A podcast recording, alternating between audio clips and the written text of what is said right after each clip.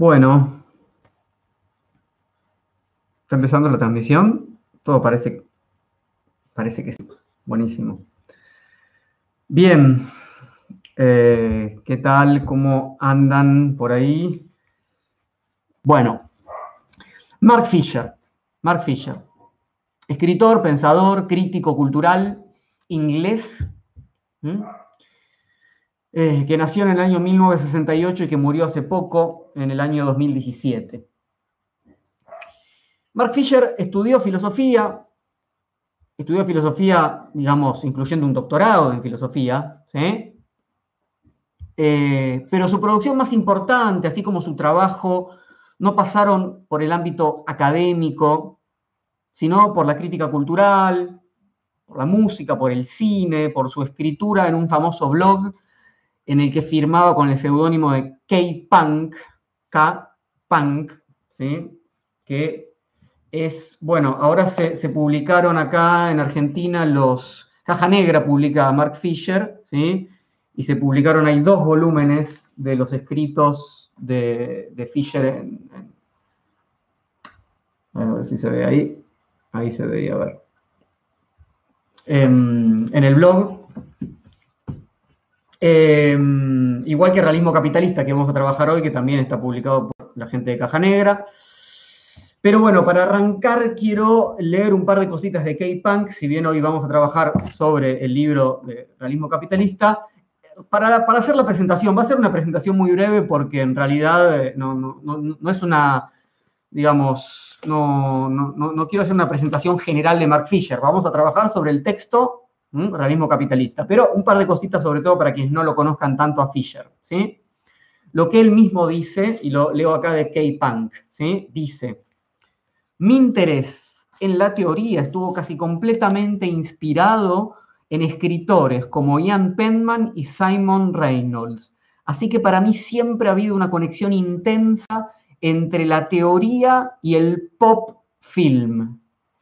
No es mi intención entrar en una historia triste, pero en el caso de alguien con mi origen, es difícil ver de dónde más podría haber provenido ese interés. Y dice, empecé a pensar a partir ¿no? de las producciones culturales ¿no? que, me, que, me, rodeaban, la música, las películas, ¿sí? Así se piensa. Dice, por ello mi relación con la academia ha sido siempre difícil. En las universidades, por lo general, detestan el modo en que entiendo la teoría, principalmente a través de la cultura popular. La mayor parte de mis relaciones con la academia han sido literalmente, clínicamente, depresivas.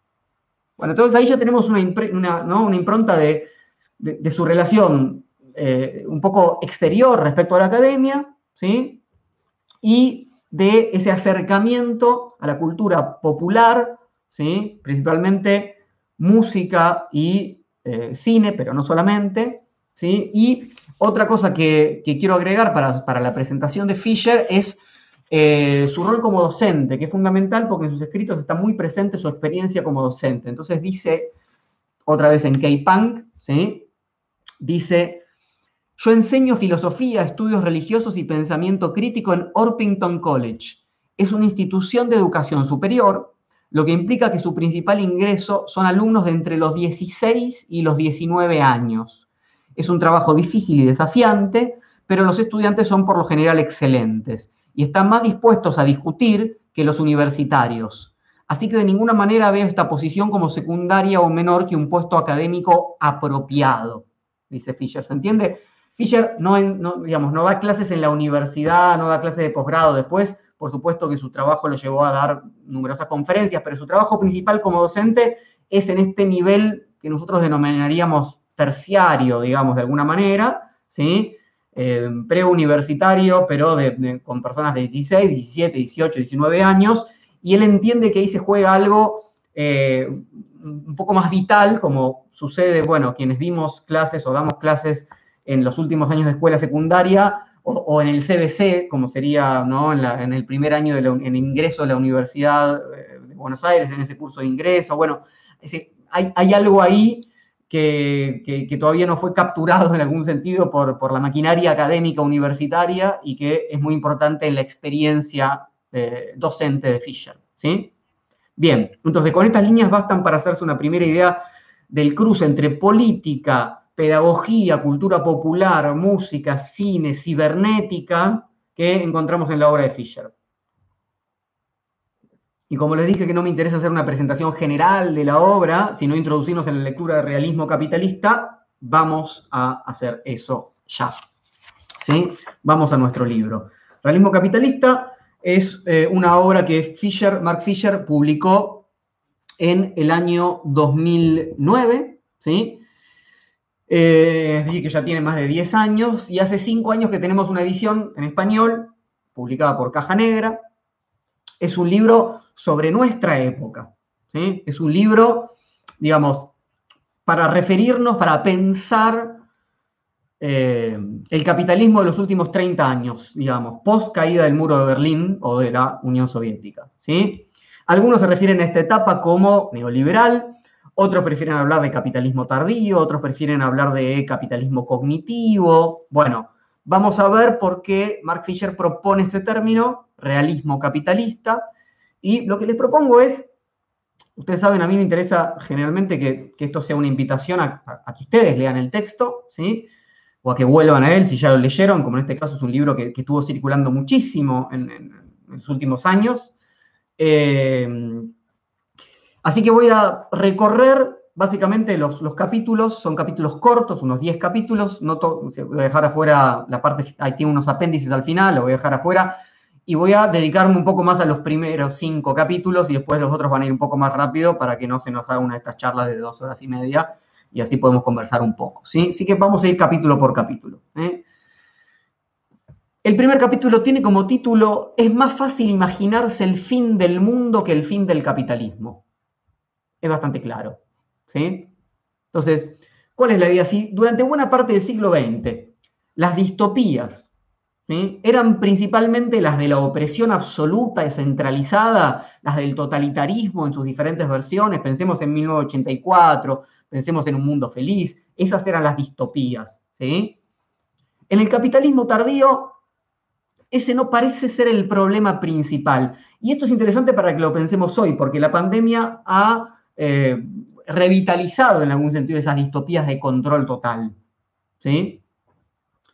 La distopía, para Mark Fisher, tal como lo propone acá, es sobre todo la de un futuro inviable. Lo que nos amenaza no es el control absoluto de un gran hermano, de un Estado que nos va a obligar a realizar tales cosas y nos va a estar vigilando. No, lo que nos amenaza es la esterilidad, el nihilismo, el sinsentido. Ustedes supondrán que yo voy a proponerles una lectura del libro de Mark Fisher, Nietzscheana. ¿sí? sin dudas. Mark Fisher retoma una frase que se repite en las obras de Zizek y de Jameson, Frederick Jameson, y Zizek o Zizek, como le quieran decir. ¿sí? Es más fácil imaginar el fin del mundo que el fin del capitalismo. ¿Eh? Ese es el título de este capítulo. Y sigue Fisher, dice, el latiguillo, esa frase que se tornó una cerote de latiguillo, ¿sí? recoge con exactitud lo que entiendo por realismo capitalista. La idea muy difundida de que el capitalismo no solo es el único sistema económico viable, sino que es imposible incluso imaginarle una alternativa. Entonces, Fisher va a realizar este análisis del comienzo de su obra de la mano de la película Children of Men. Una película en lo que, una película distópica cuyo centro es básicamente la humanidad no puede tener más hijos, no puede procrear. Entonces, junto con esa imposibilidad de procrear y por lo tanto ¿no? de tener un futuro, ¿sí? se presenta un mundo en el que el espacio público es abandonado y el Estado despliega principalmente funciones militares y policiales. Mírenla, la película no es una gran película, pero es interesante en ese sentido. Abandono del espacio público, el Estado avanzando principalmente en las funciones militares y policiales, o sea, represivas, ¿sí? Entonces, Fisher, ¿qué dice rápidamente? Bueno, los neoliberales son los realistas capitalistas por excelencia. Tienen un discurso que es anticapitalista, anti, lindo fallido, que es antiestatalista. Los neoliberales tienen un discurso antiestatalista, pero utilizan el aparato estatal, no solamente en los términos estos que estábamos nombrando de su función represiva, sino, por ejemplo, dice Fischer, en la forma en la que, por ejemplo, demandaron que los estados, eh, digamos, rescaten a los bancos y a las empresas en la crisis financiera del 2008. Entonces, analizando esta película, Children of Men, Fisher afirma que la pregunta que la película nos hace es ¿cuánto tiempo puede subsistir una cultura sin el aporte de lo nuevo? ¿Qué ocurre cuando los jóvenes ya no son capaces de producir sorpresas? ¿Qué pasa cuando nos quedamos sin ¿no? vitalidad, sin novedad, en el sentido radical de la novedad? No, justamente la novedad, sin novedad propia de la circulación de mercancías que nos propone el capitalismo. La imposibilidad de crear está en el centro de la preocupación de Fischer. Por eso, como yo creo que está en el centro de la preocupación nietzscheana, eh, me, interesa leerlo juntos. Digo, más allá de las citas explícitas que hace Fischer a Nietzsche. ¿sí? Pero no solamente porque se cierra el futuro como posibilidad, ¿sí? como apertura, sino porque a la vez se cierra el pasado. Dice Fischer, les leo un poquito. El agotamiento de lo nuevo nos priva hasta del pasado la tradición pierde sentido una vez que nada la desafía o modifica. Una cultura que solo se preserva no es cultura en absoluto. Es decir, cuando se pierde la capacidad de crear lo nuevo, no se pierde solamente el futuro, se pierde una relación con el pasado, una relación disruptiva, una continuidad también ¿no? respecto a elementos que se heredan y elementos que eh, se intentan eliminar, poner en, una segunda instancia, es decir, lo que se pierde es mucho más que lo que va hacia adelante. ¿sí? La cultura siempre implica una historicidad, aun cuando se presenta revolucionaria, es decir, con la intención que la revolución tiene de empezar el tiempo desde cero. También es una reacción contra ¿no? el modelo del pasado. Entonces, Mark Fisher está haciendo una lectura que pone como centro del problema no la represión, no la explotación, sino la desertificación, es decir, el nihilismo, la desvalorización de todo lo que surja, el producto del aplanamiento que la forma de valorar del capitalismo contemporáneo despliega leo un poquito más. El poder del realismo capitalista deriva parcialmente de la forma en la que el capitalismo subsume y consume todas las historias previas. Es este un efecto de su sistema de equivalencia general, capaz de asignar valor monetario a todos los objetos culturales, no importa si hablamos de la iconografía religiosa, de la pornografía o de el capital de Marx. Entonces, se trata de seguir pensando en una suerte de alienación, de alienación ¿no? entendida como una separación respecto de aquello que podemos, respecto de aquello que pudimos y que podremos. Operada esa alienación, esa separación, por el modo de producción que nos es contemporáneo. Por eso esta impronta ¿no? marxista. Dice Fischer, el capitalismo es lo que queda en pie cuando las creencias colapsan en el nivel de la elaboración ritual o simbólica, dejando como resto solamente al consumidor, espectador, que camina tientas entre reliquias y ruinas. No importa qué es lo que hagamos, ¿no? Vamos a un museo a ver una obra de arte, eh, digamos, vemos música por YouTube, un video, todo, tiene el mismo valor todo se aplana en ese sentido. ¿sí? La única forma de valorar ¿sí? es la de la monetarización, ¿no? la del flujo de la información, la de la financiarización. Al mismo tiempo, entonces,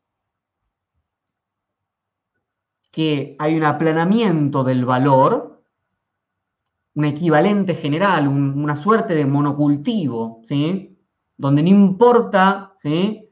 cuál sea, ¿no? En este caso, la producción cultural de la que estamos hablando, todo vale lo mismo, ¿eh? todo se mide de la misma manera.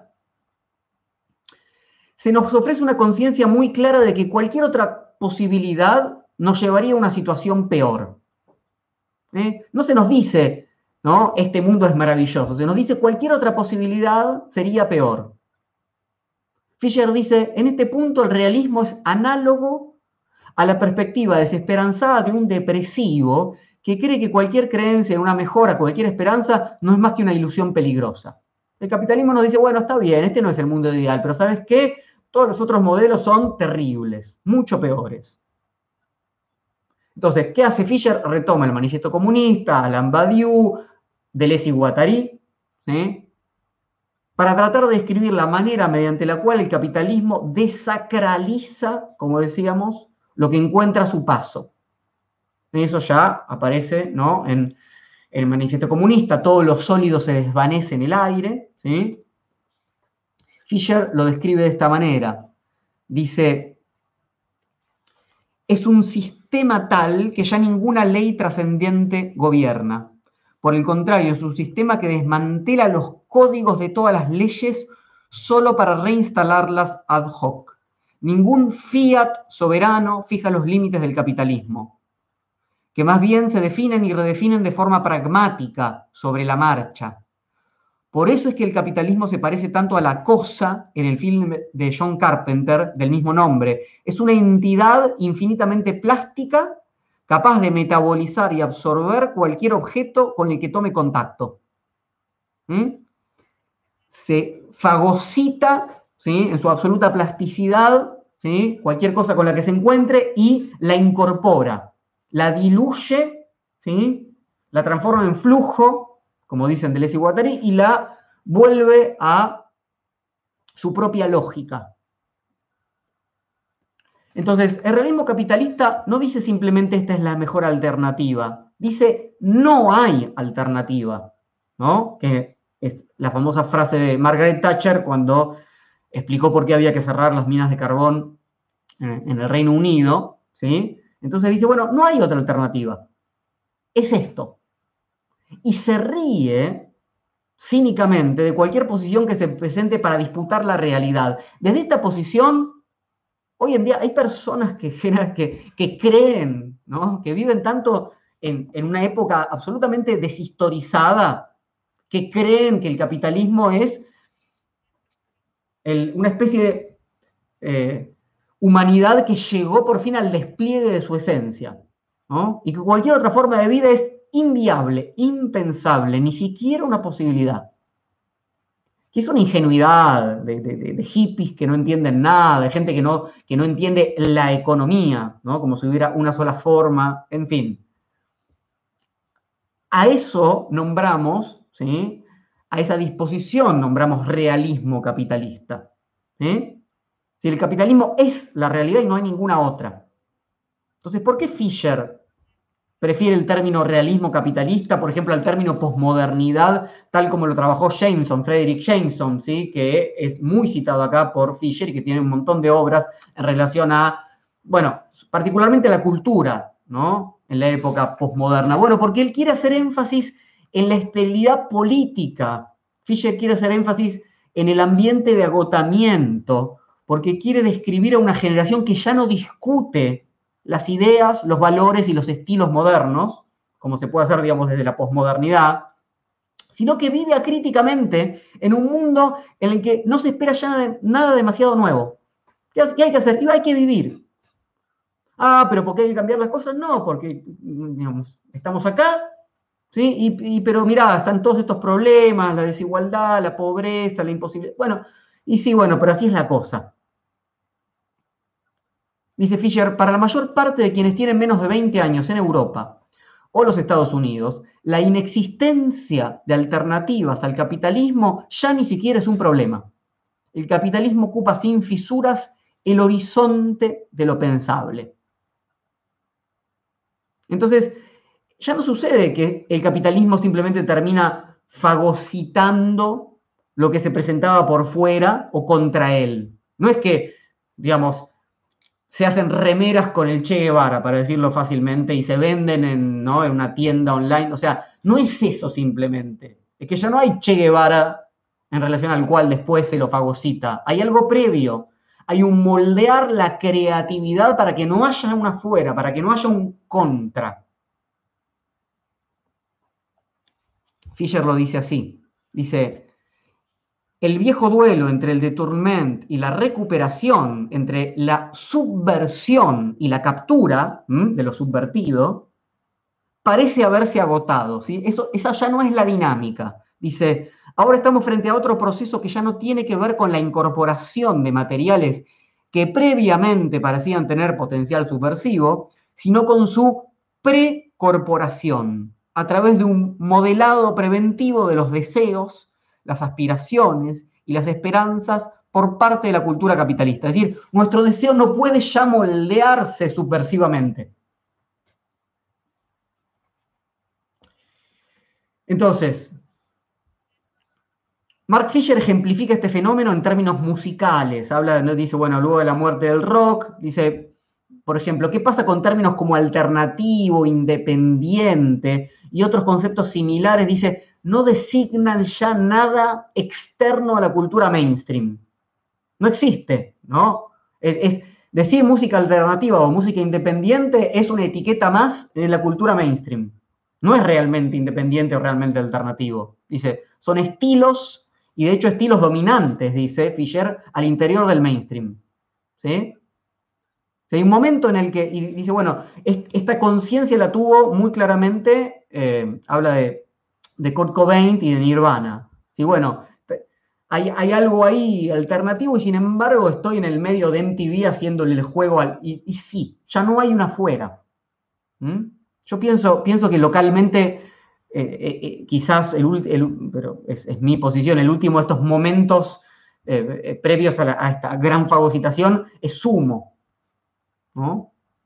Coincide un poco también con la época, ¿no? Finales de los 80 y luego, ¿no? Entonces, Fisher pone ejemplos, digamos, de, digamos del cómo fue avanzando, por ejemplo, el hip hop, ¿sí? Eh, que pretende mostrar la realidad ¿no? de un mundo en el que la guerra de todos contra todos y el sálvese quien pueda dominan la escena. Entonces, ¿qué hay que hacer? Bueno, hay que aceptar lo que, la situación en la que estamos. ¿Qué hay que hacer? Bueno, ganar mucha plata, comprarse autos, mostrar ¿no? las cadenas de oro, ¿no? Decir, ser mejor que el otro, y, etcétera, etcétera, ¿no? Bueno, eso es la aceptación, dice, dice Fisher, de algún modo, ¿no? De la realidad en la que estamos, ¿sí? Y a partir de eso vamos al segundo capítulo, que se llama así.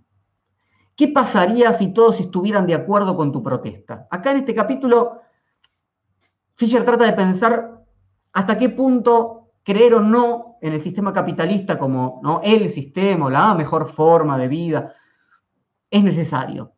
Según él, el capitalismo no necesita que creamos en él, como sucede con la sobreidentificación de la que estamos hablando, del hip hop o del gangsta rap, donde no hay que ser millonario y ser el ganador y ser exitoso, si hacemos una apología del sistema, ¿no? de, la, de la competencia despiadada. ¿Es una posibilidad? Sí. ¿Cumple un rol para la reproducción del sistema en el que estamos? Sí, pero no es necesario. Bien puede funcionar el capitalismo mientras somos críticos del sistema en el que participamos activamente.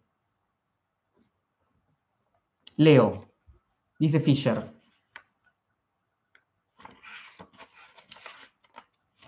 Estamos autorizados a seguir participando en el intercambio capitalista siempre que consideremos que el capitalismo es algo muy malo solo en nuestro fuero interno. De acuerdo con Chisek, el capitalismo reposa en esta estructura particular de repudio. Creemos que el dinero no es más que un signo sin sentido ni valor intrínseco y sin embargo actuamos como si tuviera un valor sagrado. decimos, no, bueno, tengo un discurso absolutamente anticapitalista, ¿sí? pero después, en el modo en el que actúo, fetichizo el dinero como ¿no? un, creyente absoluto en este sistema. Esto es fundamental, me parece, porque generalmente tenemos una visión mucho más ingenua de nuestra propia situación. seamos honestos. Nosotros a veces creemos que basta con tener una creencia o una doctrina en este caso contraria o crítica, ¿no? en relación al capitalismo, para comenzar a minar las bases del capitalismo. Y muy por el contrario, dice acá Fisher, ¿no? Por un lado, el capitalismo no parece depender principalmente de que se crea en que es el mejor o el único sistema posible. Va a funcionar igual. Y por otro lado, nuestros actos, nuestra forma de conducirnos cotidianamente, nuestras conductas, pueden muy bien concordar y reafirmar los principios capitalistas más básicos, aunque nuestros enunciados sean críticos. Básicamente el capitalismo no tiene ningún problema ¿sí? para que seamos críticos con él. Es lo que estamos haciendo ahora, ¿sí? leyendo un texto crítico sobre el capitalismo. Como tal, esto no le hace. ¿sí? Al contrario, ¿no? Instagram y YouTube están contentos, PayPal está contento, el banco, todos están contentos, ¿sí? No importa que, diga. Esto es como esa, frase, no me acuerdo de quién era, de, que fue a pedir al banco un, préstamo para, comprar elementos para hacer bombas, ¿no? En, términos anarquistas y básicamente el, banco le, le, otorgó el préstamo, digamos, ¿no?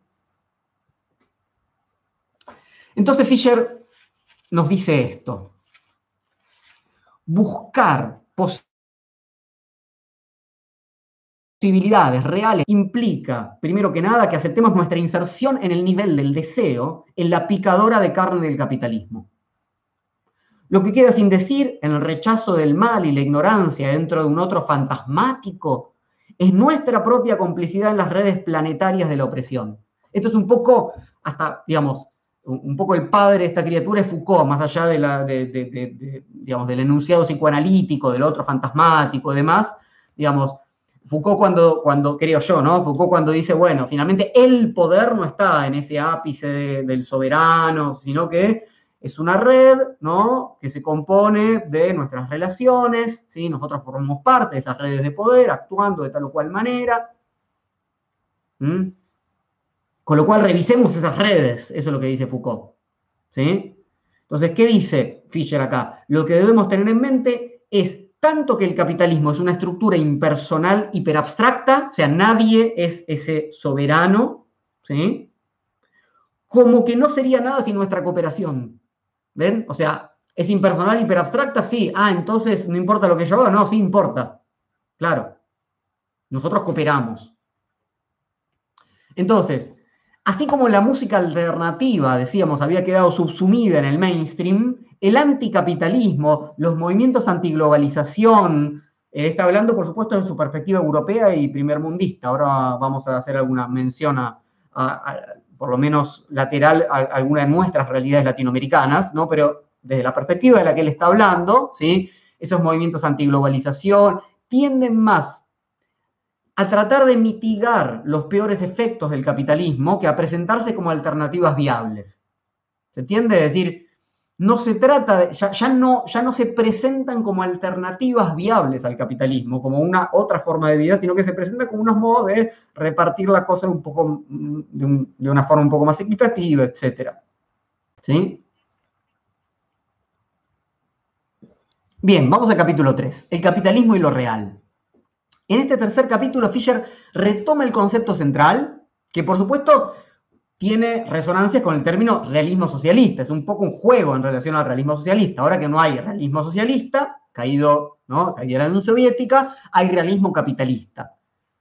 Pero ya no es simplemente un modo de nombrar una forma de representación y en última instancia de propaganda socialista, ¿sí? no es la forma en este caso en la que se publicita el capitalismo, sino que, leo, es algo más parecido a una atmósfera general que condiciona no solo la producción de cultura, sino también la regulación del trabajo y la educación, y que actúa como una barrera invisible que impide el pensamiento y la acción genuinos.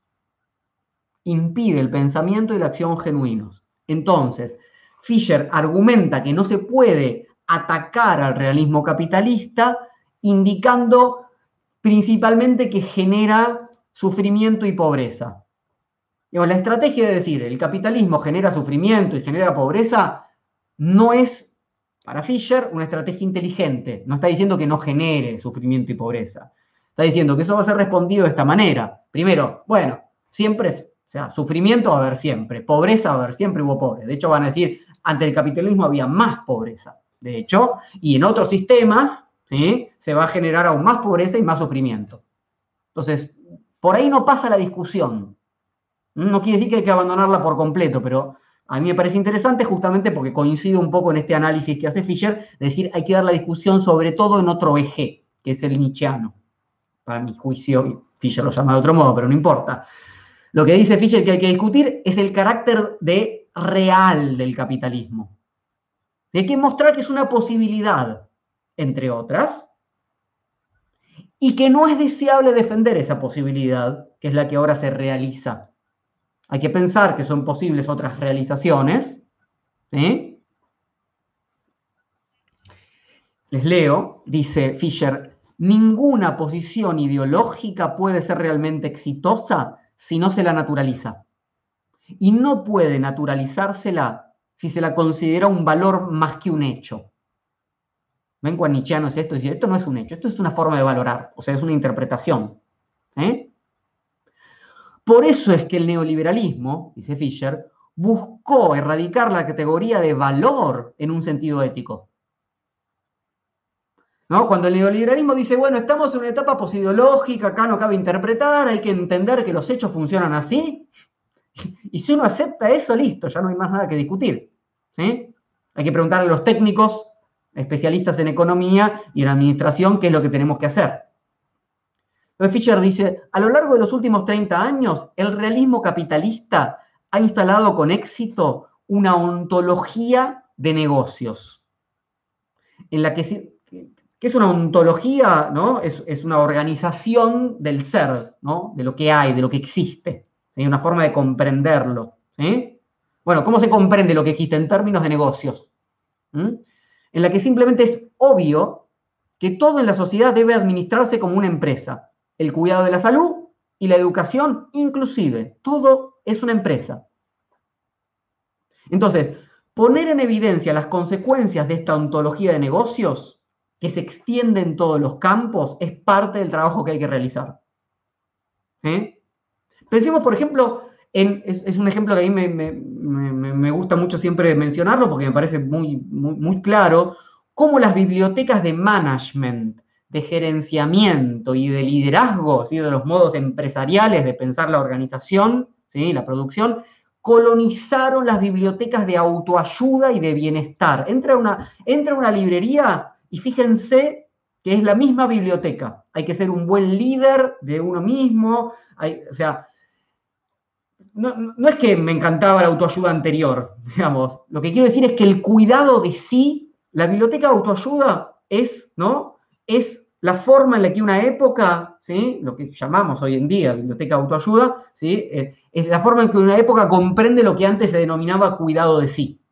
Y de hecho saca de ahí muchas de sus técnicas. Y hoy en día más allá de todas estas improntas orientales, ¿sí? que siempre estuvieron un poco de moda, ¿no? pasadas por el tamiz, New toda esa cuestión, hay una lógica empresaria para dar cuenta del modo en que tenemos que ser felices, realizarnos, comprender nuestro bienestar, y ahí ingresan todas estas ¿no? nuevas disciplinas, ¿no? como el coaching y demás, ¿sí? para llevarnos a ese bienestar en términos empresariales. Entonces Fischer juega un poco en este capítulo con el realismo capitalista y el término real en Lacan, ¿no? En este registro lacaniano de lo real, lo simbólico y lo imaginario. Dice Fischer que la realidad que el capitalismo propone se constituye justamente suprimiendo un real, ¿no? Es decir, aquello que queda por fuera del orden simbólico y que no puede ser conceptualizado por la realidad tal como se la propone. Entonces, justamente lo que hay que hacer es señalar ese real de alguna manera o permitir que aflore de algún modo. Un real de este tipo para el capitalismo es, por ejemplo, el desastre ecológico. Si no, puede, no, no, se lo puede pensar, pero si está por todos lados, me dirán, ¿no? ¿Cómo que el capitalismo no piensa así? Pero no lo piensan como resultado del modo de, producción capitalista de esta, de esta época. Piensen, por ejemplo, en, Elon Musk. Si ustedes hablan con un, con un capitalista convencido, ¿no? Lo que le dicen, bueno, el capitalismo va a encontrar la manera ¿no? de, arreglar este, este, problema. Aceptan que hay un problema ecológico, pero dicen, va a encontrar la manera. Por ejemplo, ¿no? Elon Musk hace sus autos eléctricos y entonces ya no tenemos más el problema, ¿no? De todos estos caños de escape de los autos, eh, ¿no? Con gasolina. Eh, están minando litio, ¿no? Y otros materiales, níquel para hacer las, las, las baterías, etcétera, y generando otros desastres ecológicos, ¿no? Entonces, no se puede el, problema es no poder pensar por fuera de la forma de comprender el problema que el, realismo, realismo capitalista propone. Ahora, Fisher va a ingresar acá en algunos de los temas que para él van a ser más fundamentales. Van a estar siempre presentes en sus análisis. El estatus de la salud mental, la comprensión que tenemos de, lo, de algunos problemas asociados a la salud mental, principalmente el estrés y la depresión, que realismo-capitalismo insiste en describir como problemas individuales o químico-fisiológicos. Les leo un poquito.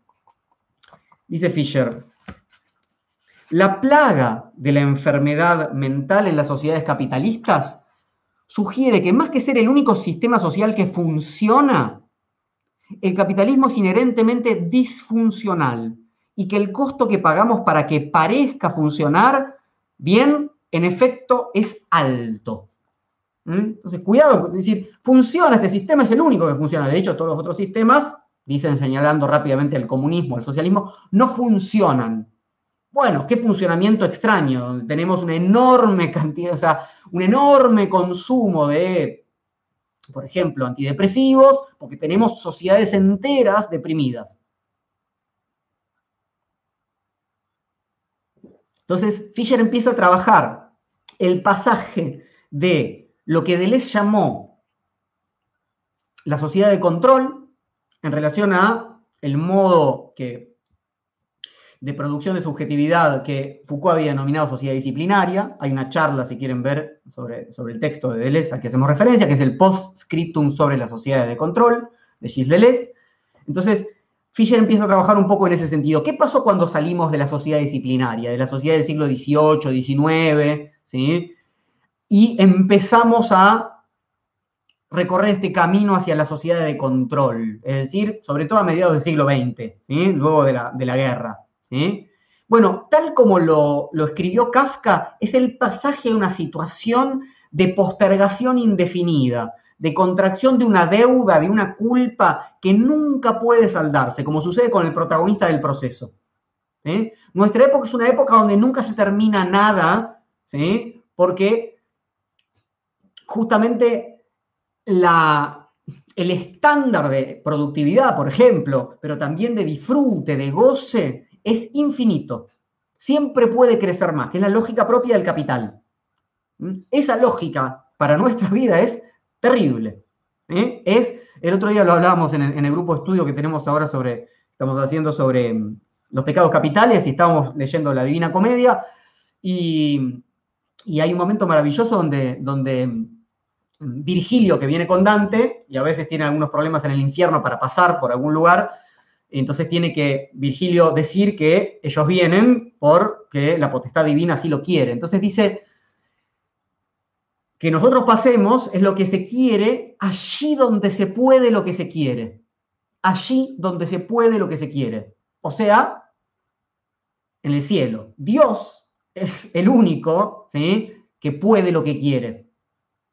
Y por eso el modo de nombrarlo directamente, indirectamente a Dios, según Virgilio, en la Divina Comedia, el personaje Virgilio en la Divina Comedia, es diciendo allí donde se puede lo que se quiere.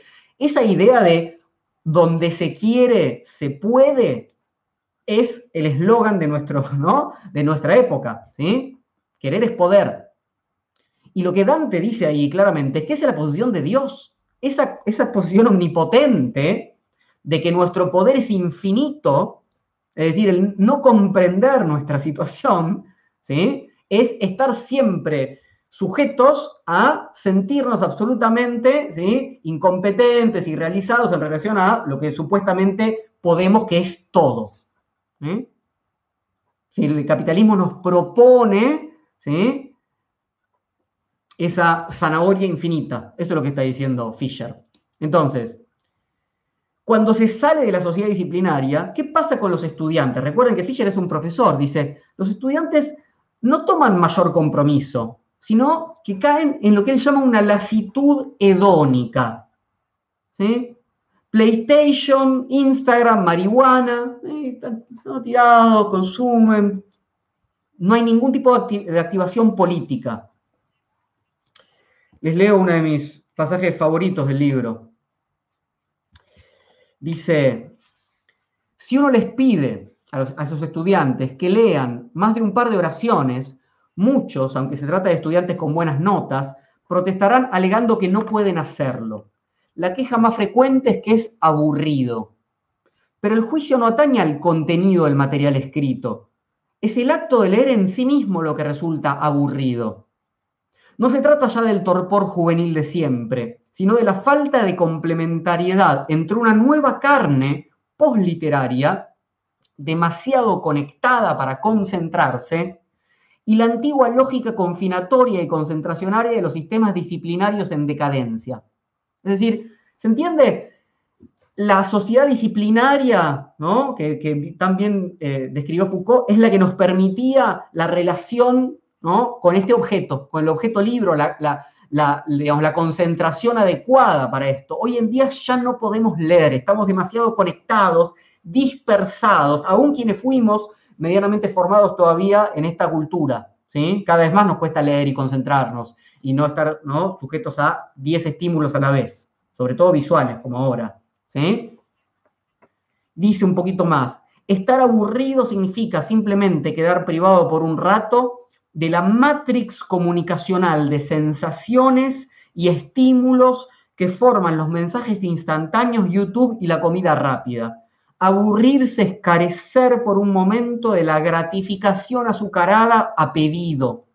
A algunos alumnos les gustaría que Nietzsche fuera como una hamburguesa. No logran dar, no, o sea, comida rápida, que lo, ¿no? se lo tragan directamente. Dice, no logran darse cuenta y el sistema de consumo en la actualidad alienta ese malentendido de que la indigestibilidad, la dificultad, eso es precisamente Nietzsche.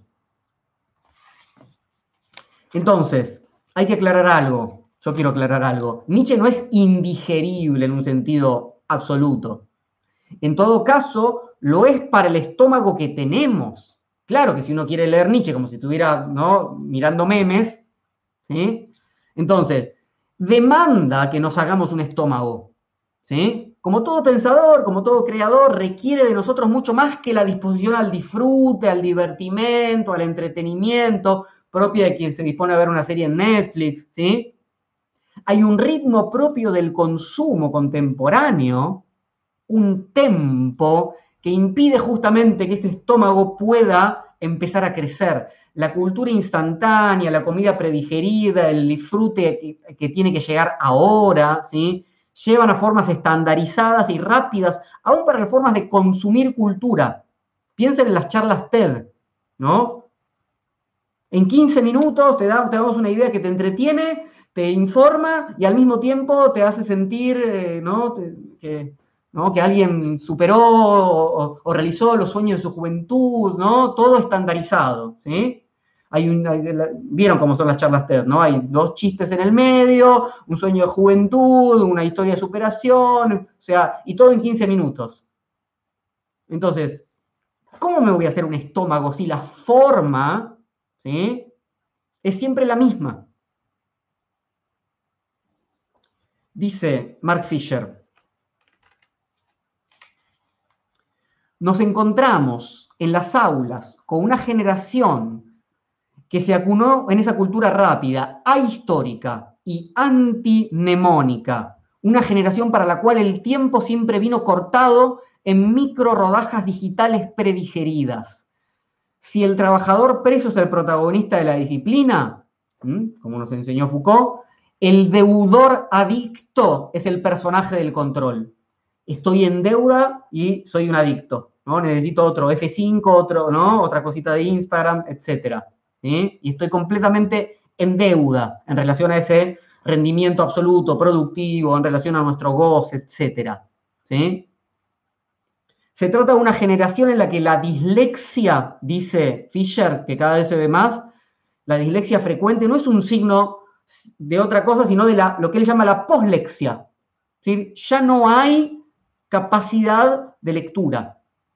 Hay una enorme capacidad, sin embargo, ¿no? para procesar múltiples imágenes, pero ya no para leer, comprender, interpretar y hacerse un estómago. Y los profesores, en consecuencia, en muchos casos, han por tomar el rol de facilitadores de entretenimiento. Ah, no puedo hacer que lean, comprendan, interpreten, entonces llevo videitos, para decirlo rápidamente. ¿sí? A la vez que los estudiantes están cada vez menos movilizados, dice Fisher, y acá quiero hacer un poco un asterisco, ¿sí? O sea, está hablando de Inglaterra, está comparando con Francia, y yo mientras repasaba hoy esto digo, bueno, ¿no hay estudiantes movilizados? Colombia hoy en día, ¿sí? Chile en el último año y medio, ¿sí? Que, bueno, están teniendo sus elecciones como resultado, ¿no? De las grandes movilizaciones que hicieron sobre todo, no, no solamente estudiantes, pero sobre todo estudiantes. Entonces, eh, tengamos en cuenta que, cuando Fisher dice que los estudiantes no se movilizan y demás, bueno, está hablando de lo que sucede en Inglaterra, en un, mundo que en ese sentido es muy diferente a la, enorme actividad democrática y política que tienen los estudiantes acá en nuestra región.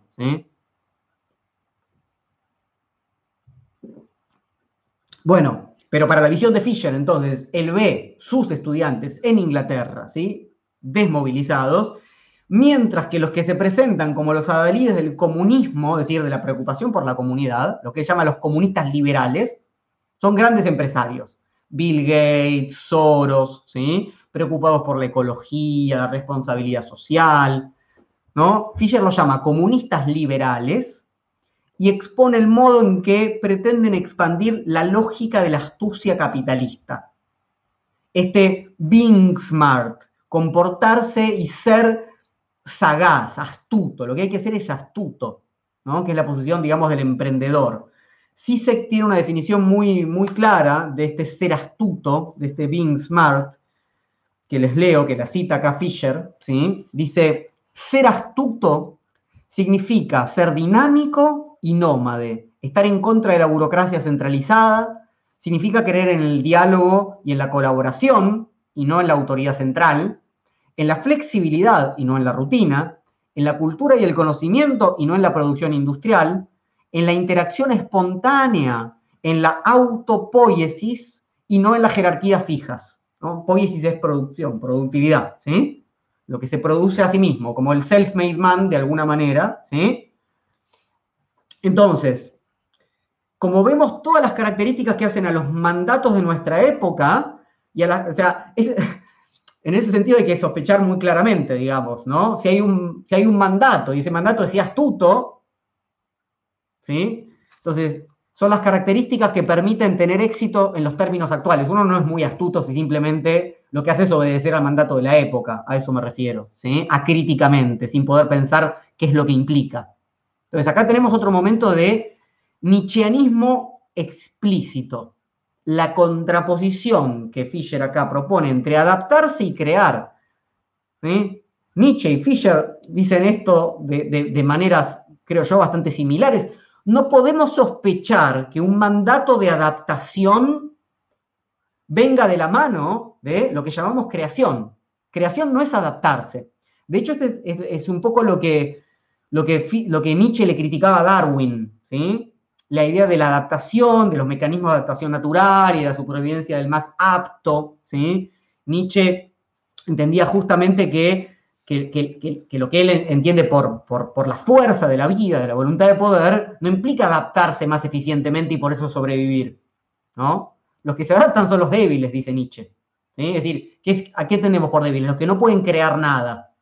Ahí me parece una, descripción muy clara de cómo funciona nuestro sistema hoy. Es decir, quien se adapta ¿sí? es porque tiene un techo muy, muy, muy claro, ¿sí? que es la propuesta de valor de esta época. Entonces me adapto y soy exitoso, intento serlo con mayor o menor nivel de éxito en, este, ¿no? en esta propuesta de valor. Pero justamente cualquier posición creadora y afirmativa va a romper con la adaptación. Entonces, volvamos un poco a Fisher. Dice, por un lado, es importante eh, debatir la apropiación de lo nuevo afectada por el capitalismo. Si el capitalismo dice lo nuevo es nuestro, el capitalismo es la novedad, el futuro, hay que discutir eso justamente, hay que decirle, no hay nada demasiado nuevo acá, o hay poco, es una novedad de bajo vuelo. ¿sí? Por otro lado, dice, el llamado a lo nuevo no puede confundirse con la mera adaptación a las condiciones existentes, esto que estábamos diciendo. Ya nos hemos adaptado demasiado, dice Fisher. De hecho, la búsqueda de la adaptación exitosa es la principal estrategia del gerencialismo. Adaptarse exitosamente. Entonces, Fisher propone correrse un poco de algunos ejes clásicos de la lucha política y económica, la lucha por el salario, por la igualdad, y disputar la creación. La disputa, eh, la disputa que propone Fisher es decir, dejar de decir el neoliberalismo, como decíamos antes, es una máquina de producción de desigualdad y de pobreza, no por evitar esa lucha, sino por poner el foco, poner el eje en otro lado, que es decir, ahí lo que hay es cualquier cosa menos creación. De hecho, hay una imposibilidad, justamente, de que nuestras capacidades creativas efectivamente se desplieguen. Vamos al capítulo quinto. No te comprometas con nada. 6 de octubre del 79 se llama No te comprometas con nada. En este capítulo, Fisher aborda fundamentalmente las características del post-Fordismo, ¿no? sus condiciones laborales, la flexibilización, el corto plazo como único horizonte de producción. Esto es importante también en términos nichianos, ¿no? Si nuestros plazos siempre son cortos, no hay posibilidad de que nada madure. ¿Sí? Nietzsche de ninguna manera es un cortoplacista como a veces se lo piensa, ¿no? La, adaptabilidad entonces del cortoplacismo, la flexibilización, la continuidad de vida y trabajo típica del posfordismo, ¿sí? Todas esas características se profundizaron sin duda como resultado de la pandemia, ¿sí? Esta pandemia multiplicó como nunca el flujo de información y comunicación propio del capitalismo cognitivo, propio del posfordismo, esta continuidad entre, como decíamos, el trabajo y la vida, que ustedes estén viendo mi casa y que yo estoy trabajando desde acá, que, o sea, todo esto es propio, ¿no? De una cierta aceleración de ciertas características del posfordismo. Pero no circula solamente información, circulan también afectos. Leamos un poquito. Con sus continuos ciclos de auge y depresión, el capitalismo es un sistema fundamental e irreductiblemente bipolar, que oscila de modo salvaje entre la manía optimista en la exuberancia irracional de las burbujas y el bajón depresivo, las burbujas financieras, económicas, ¿no? Que hablemos tanto de depresión económica, desde luego, no es una casualidad, dice Fischer. En un grado nunca visto en ningún otro sistema social, el capitalismo se alimenta del estado de ánimo de los individuos al mismo tiempo que los reproduce. Sin dosis iguales de delirio y confianza ciega, el capitalismo no podría funcionar. Hoy estamos en plena burbuja del, Bitcoin y las criptomonedas, que es muy interesante porque es, una suerte de idea de creación eh, de, mágica de riqueza por parte del capitalismo. ¿No? Estamos en, pleno, ¿no? Uno invierte en, una criptomoneda y la riqueza aparece sola, ¿no? Y después, bueno, viene el, momento de la depresión, etc. Entonces, el capitalismo incentiva estos ciclos. E, es lo que decíamos antes. ¿Me puedo hacer rico infinitamente? Sí, comprar Bitcoin mañana, ¿no? Eso es lo que se nos dice hoy, muy, claramente. Cosa que, como suelo decir, es un poco extraño para quienes sostienen que el capitalismo es sobre todo una propuesta de producción de riqueza en base al trabajo, ¿no? Una moral del trabajo y de quien se esfuerza y al mismo tiempo quien quiere hacerse millonario comprando bitcoins de un día para el otro, ¿no? Hay una cita muy interesante de Oliver James que hace acá eh, Fisher y querría leer. Les dice así tanto las aspiraciones como la expectativa de que pueden cumplirse es lo que efectivamente el capitalismo incentiva, ¿sí? Las aspiraciones y que, como decíamos antes, si querés, podés. En la fantasía de la sociedad emprendedora, dice Oliver James, ha crecido el alcance del engaño de que cualquiera puede convertirse en Alan Sugar o en Bill Gates, aunque concretamente la probabilidad que cada individuo tiene de enriquecerse ha disminuido muchísimo desde 1970, junto a la retracción en la igualdad de ingresos. Una persona nacida en 1958 tenía muchas más chances de ascender socialmente gracias a la educación, por ejemplo, que una nacida en 1970. Entre las toxinas más venenosas del capitalismo egoísta se cuentan la idea de que la riqueza material es la clave de la autorrealización, que solo los ricos son ganadores y que el acceso a la cumbre de la riqueza es posible para cualquiera dispuesto a trabajar lo suficiente a pesar de su familia, de su ambiente social o de su raza. Si no triunfas, solo hay alguien a quien puedas culpar, ¿no? O sea, a ti mismo. Entonces, lo que mm, preocupa sobre todo a Fisher, ¿sí? Lo dijimos, en buena parte son los efectos que esto genera en la salud mental, este tipo, de este tipo de concepción de la vida, de la felicidad y del trabajo, ¿sí? Porque las enfermedades mentales recaen siempre en cómo las lee este modelo en el individuo o en el desequilibrio químico o hormonal y no pueden siquiera pensarse como efectos sociales. Si hay algo que quiere hacer Fisher es repolitizar ¿sí? el malestar mental. Bueno, hasta acá, vamos una hora de charla más o menos, hasta acá lo trabajado en, los primeros cinco capítulos. Voy a resumir un poco más los capítulos que siguen, porque además ustedes pueden bien hacer sus propios tomos y leer solo. Voy a trabajar un poquito sobre alguno de ellos, pero así después tenemos un poco de tiempo de conversar. ¿sí? Primero, en el capítulo 6 donde habla de estalinismo de mercado y antiproducción burocrática, Fisher eh, trabaja sobre una de, los ejes que, son realmente interesantes. Es decir, este nuevo tipo de capitalismo nos propuso, nos prometió una desburocratización. ¿sí? No hay más un control centralizado, no hay más un, un gran hermano, un Estado que está vigilando lo que hacemos. Entonces, ¿sí? Desburocratizamos la burocracia, ¿no? Eh, se, piensa no solamente como ineficiente, se piensa como un gasto para el Estado, innecesario, etcétera, etcétera. Y sin embargo, dice Fisher, la burocracia vuelve como una suerte de retorno de lo reprimido, ¿sí? Porque estamos viviendo como nunca en una época de la auditoría permanente, de la evaluación, de la evaluación, de la auditoría, de la auditoría que muchas veces se externaliza, ¿no? a consultorías que por supuesto se llenan de dinero haciendo este trabajo para el Estado. Sí. Ahora, ¿cuál, cuál es el problema? Que se termina produciendo para la evaluación, ¿sí? Para la representación, o sea, para los indicadores y objetivos que son mensurables, ¿sí? Entonces se reduce todo futuro a las variables que van a ser mensuradas. Em, esa cultura de la auditoría, ¿sí? Como cuando eh, no sé, los policías salen a detener gente porque tienen que cumplir un, ¿no? un ratio mayor que las detenciones del mes pasado.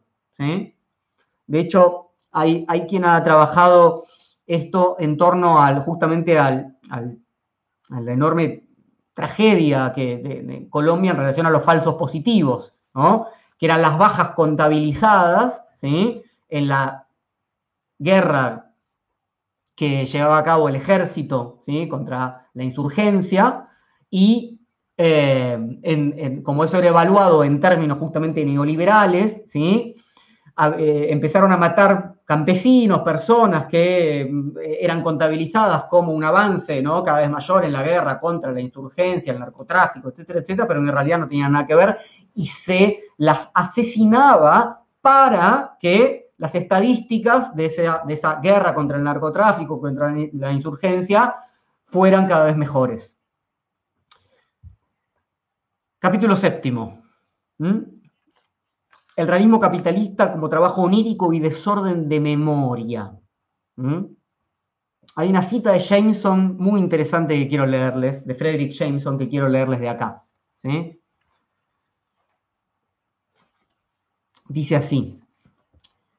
La paradoja, la paradoja que debemos presentar es la equivalencia entre una velocidad de cambio sin precedentes en todos los niveles de la vida social y una estandarización de todo. Todo se estandariza, sentimientos y bienes de consumo, lenguaje y espacio construido, que parecería incompatible con esa mutabilidad. ¿sí? Por un lado, todo se acelera, pero al mismo tiempo se estandariza.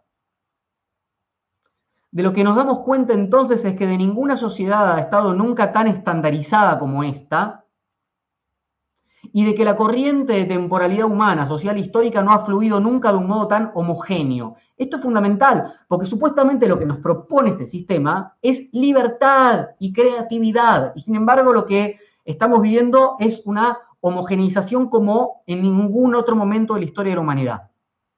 Cito un poquito más. Lo que empezamos a sentir ahora y lo que empieza a emerger como una constitución más propia y fundamental de la posmodernidad misma, al menos en su dimensión temporal, es que de ahora en adelante, cuando todo se somete al perpetuo cambio de la moda y a la imagen en los medios de comunicación, nada puede cambiar ya nunca más. ¿Eh? Cuanto más se estandariza, menos posibilidad de cambio en las formas de valorar, o sea, de crear, de interpretar, de producir perspectivas y cultura, es posible. Insisto con Nietzsche un poco en este sentido. La preocupación de Nietzsche es la creación de perspectivas sobre el mundo, interpretaciones y por lo tanto de culturas, inclusive de culturas, por supuesto, colectivas, de eso hablamos, ¿sí? Siempre son colectivas las culturas, para Nietzsche también. Entonces, justamente este monocultivo, esta, esta estandarización, esta homogeneización, es lo que lo impide.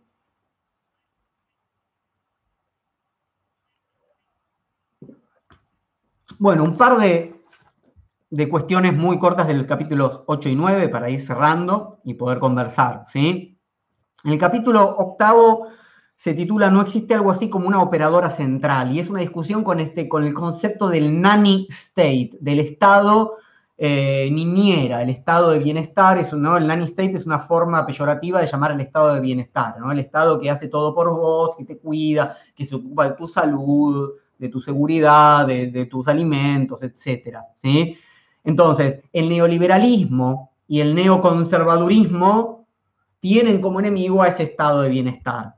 Se le echa la culpa de todo, inclusive de lo que hacen las empresas, siempre tiene la culpa el Estado. ¿sí? aunque se sepa que el Estado no tiene el poder centralizado, que es lo que una posición neoliberal sostiene, igual la culpa es del Estado. Entonces, lo que hace un poco Fischer es mostrar que en realidad hay eh, un momento muy divertido para, ¿no? con Kafka y los call centers, ¿no? mostrar cómo hoy en día querer hablar con una empresa es más o menos, es, una especie de, de, de vía crucis kafkiano, ¿no? donde es imposible, donde no hay un poder centralizado en ningún lado y uno pasa de operador a operador de supervisor a algoritmo hoy en día, ¿sí? Eh, y siempre se sostiene el mismo modelo. La responsabilidad ¿no? de todo lo que sucede o es culpa de los individuos o es culpa del Estado, pero nunca, nunca, y este es justamente el tabú, tiene que ver con la lógica propia del capital. ¿Qué es lo que falla para el sistema capitalista? Nosotros, nuestros rendimientos y el Estado que está controlando demasiado. Les leo esta, esta cita para cerrar este, este capítulo. El engaño de tantas personas que empiezan a trabajar como gerentes con grandes esperanzas es creer que ellos sí pueden cambiar las cosas, que no cometerán los mismos errores que criticaban de sus propios gerentes, que esta vez todo será diferente. Pero hay que mirar a cualquiera que haya sido promovido a un cargo gerencial para observar qué ocurre la petrificación gris del poder no tarda mucho en avanzar. Prácticamente es posible palpar cómo el poder va quedándose con el cuerpo de una persona y escuchar los juicios vacíos de sentido con los que el poder habla a través de ella. ¿No? Lo que está diciendo es como la lógica, y esto no es una cuestión de voluntades individuales, está diciendo Fischer. Hay una lógica propia, lo mismo que decía Marx, sin dudas. ¿no? El problema, los capitalistas no son malos, ¿no? No, no, ese no es, un problema moral, no es una cuestión de que haya individuos que, individuos buenos individuos malos. Hoy en día, bueno, hay muchos anticapitalistas y muchos capitalistas, o procapitalistas, ni siquiera, ¿no? O sea, mucha gente a favor del capitalismo, mucha gente en contra, que piensa esto en términos morales. Marx, de ninguna manera, y bueno, y Fischer tampoco, ¿sí? Entonces, cierro con, con, con dos con dos frases que están en el capítulo 9.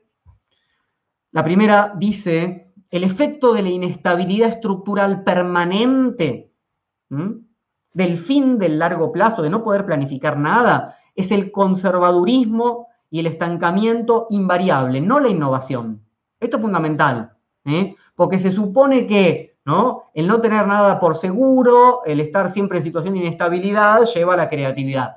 Lo que dice Fischer es lo contrario. Esto lleva al conservadurismo, agarrarnos de los lugares más reaccionarios, como estamos viendo, ¿sí? porque no tenemos nada seguro y y a no innovar en un sentido justamente transformador y solamente mantener innovaciones que permitan seguir jugando este juego hasta que termina y listo, que sigan los que siguen. Y la otra frase con la que quisiera cerrar ahora sí, que está también en el capítulo 9, es la siguiente. Mientras que el neoliberalismo es necesariamente, dice Fisher, una versión del realismo capitalista, el neoliberalismo, si no es lo mismo que el realismo capitalista, es una versión posible, dice, el realismo capitalista puede no ser neoliberal, en aras de salvarse, el capitalismo podría revertirse a un modelo de democracia social o a un autoritarismo al estilo Children of Men, a ese modelo distópico de la película que él analizó en el comienzo. Es decir, esto para no, lo, quería traer a colación para no confundir, digamos, neoliberalismo y realismo capitalista. Lo que Fischer dice es, los neoliberales son realistas capitalistas por excelencia, ¿eh? pero el capitalismo puede muy bien tomar otro, otro modelo y uno mucho más autoritario, por ejemplo.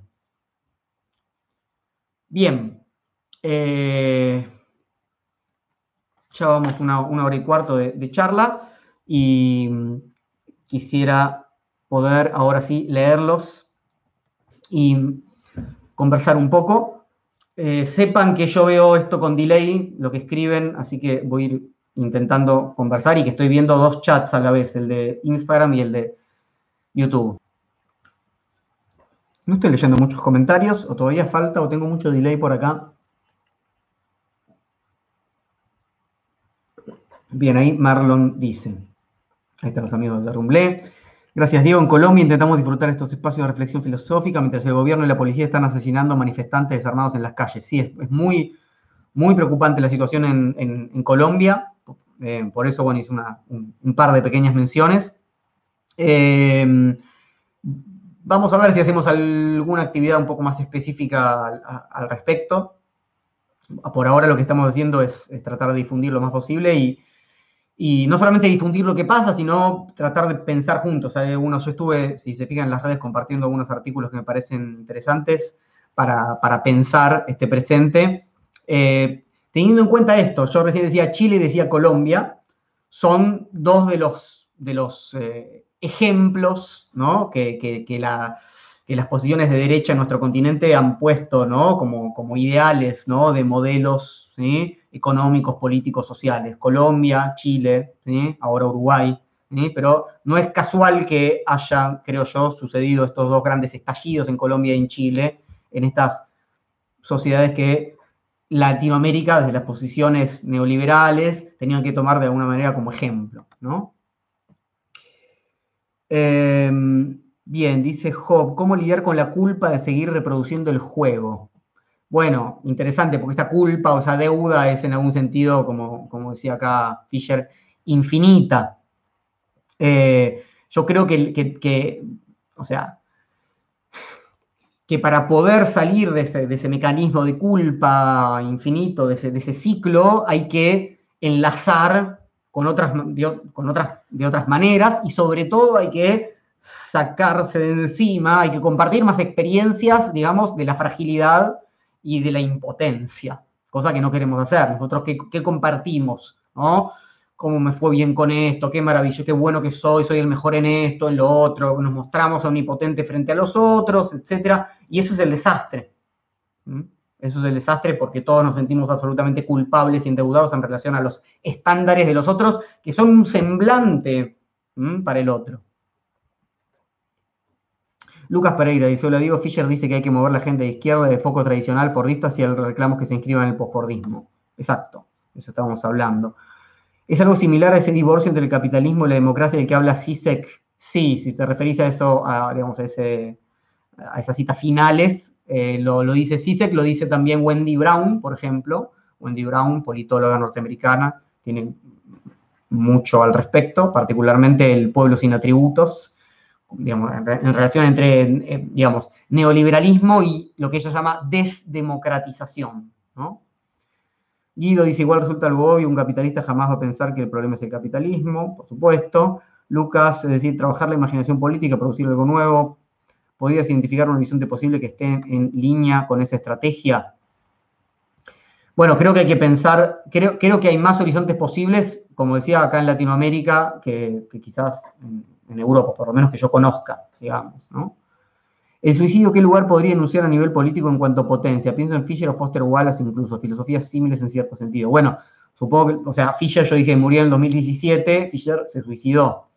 Em, no sé si pensarlo como una enunciación a nivel político, o, por lo menos no podría decir nada al respecto ahora. ¿Byung Chulhan ha bebido de la fuente de Fisher acaso? No sé si ha bebido de la fuente de Fisher, me parece que que, son dos pensadores que, muy leídos que, piensan contemporáneamente. Me parece que en, que Byung-Chul Han hay, no, hay una propuesta de, activación política como la hay en Fisher, hay casi una, una desesperanza, digamos, ¿no? con una cierta distancia. Es, es una visión diagnóstica, crítica, pero bastante, creo yo, más desesperanzada que la de Fisher.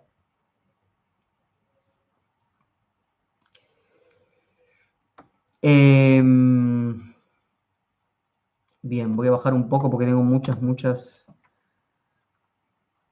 Voy a ver un poco acá el Instagram, a ver qué dice. La culpa puede ser un efecto de la estructura, es el estatuto político de la salud mental. Dice, ¿qué opinas de la derecha que propone Agustín Laje y Nicolás Márquez? No sé, mira, eh, viendo ahí que, los pones juntos, no sé quién es Nicolás Márquez, pero estoy contento de no saber quién es. Sí sé quién es Agustín Laje, me parece una cosa terrible. Así que eso, es lo, que rápidamente te diría sobre esa derecha. Eh, me parece horrorosa y me, da bastante pavor.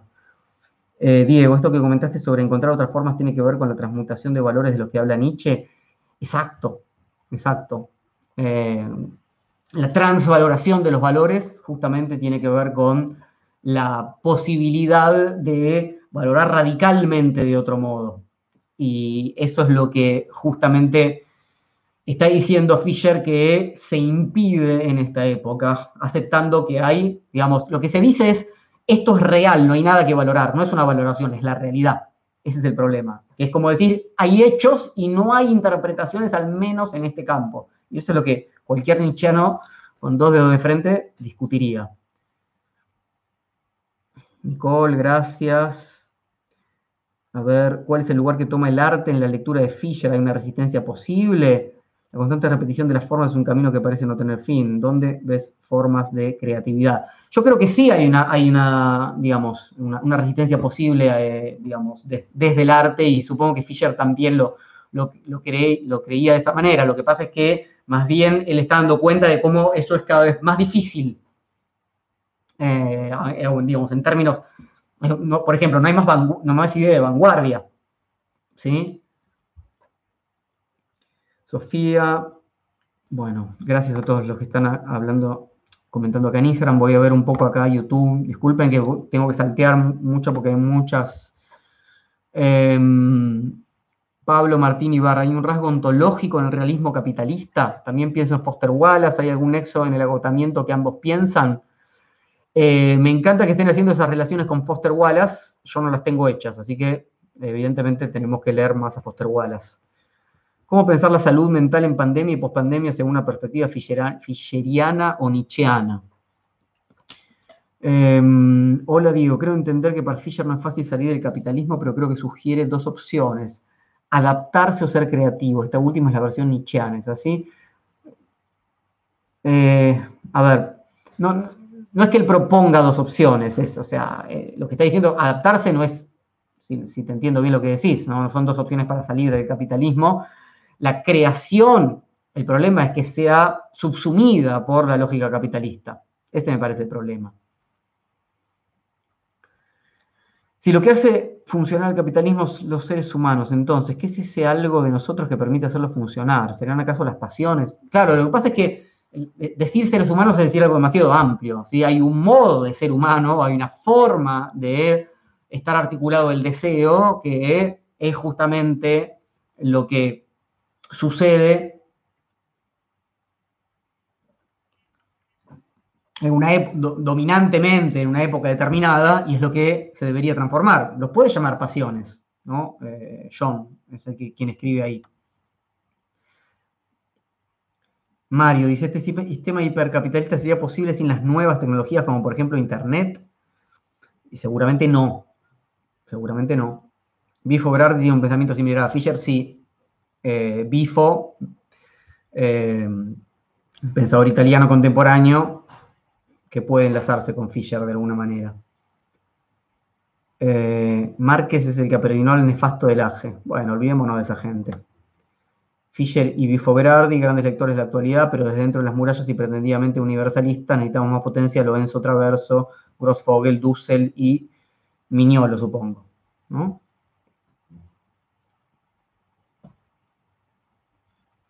En Los fantasmas de mi vida, dice Lucas Pereira, Fischer postula diversas expresiones artísticas como formas de resistencia o como posibilidad de producir algo nuevo. ¿sí? Ahí hay un poco más de ejemplo y trabajo en diferentes secciones.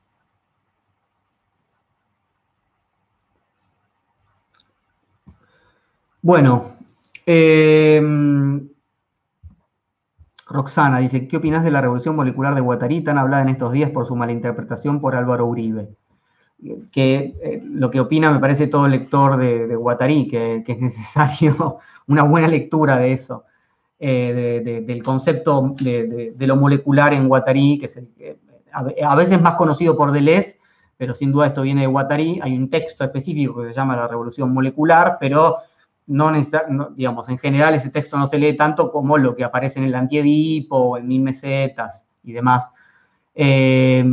Hay una, con esto cerramos, ¿no? Hay una, mm, una derecha muy estúpida eh, que, cree que enunciando determinados conceptos, tanto del, eh, primero, antes estaba de moda hacerlo en relación a conceptos de Gramsci y ahora está de moda hacerlo en relación a conceptos de Guattari, eh, que cree que con esto eh, ¿no? asusta a las personas diciendo, ahí viene el comunismo, viene el comunismo de esta manera, viene el comunismo de esta otra, y ni siquiera leen a los autores ni comprenden lo que dicen. Así que no hay que discutir en términos teóricos, creo yo, con esas posiciones, porque no son posiciones teóricas sólidas. Eh, sí hay que tomarse esas derechas en serio en otros sentidos, pero, pero no es una discusión teórica que valga la pena. es mi posición. Bueno, eh, nada, les, agradezco entonces por haberse quedado hasta esta hora. Eh, sé, que la, conversación en términos de chat es, muy complicada, muy difícil, y les pido disculpas por eso. Y bueno, eh, recuerden entonces que, es muy importante que para romper un poco estas lógicas, colaboremos con los espacios que, donde nos podemos encontrar de otras maneras. Uno de ellos es el de Rumblé, eh, un espacio muy valioso y no en los términos del realismo capitalista. Así que ojalá que, ojalá que pronto nos podamos encontrar ahí nuevamente en persona. ¿sí? Y sobre todo espero que tengan un encuentro con este texto y con este autor, particularmente para quienes no lo conocían. ¿sí? Les mando un abrazo, les agradezco mucho y nos veremos, supongo que armaremos otra charla el mes que viene, ¿sí? en junio. Un abrazo para todos y muchas gracias.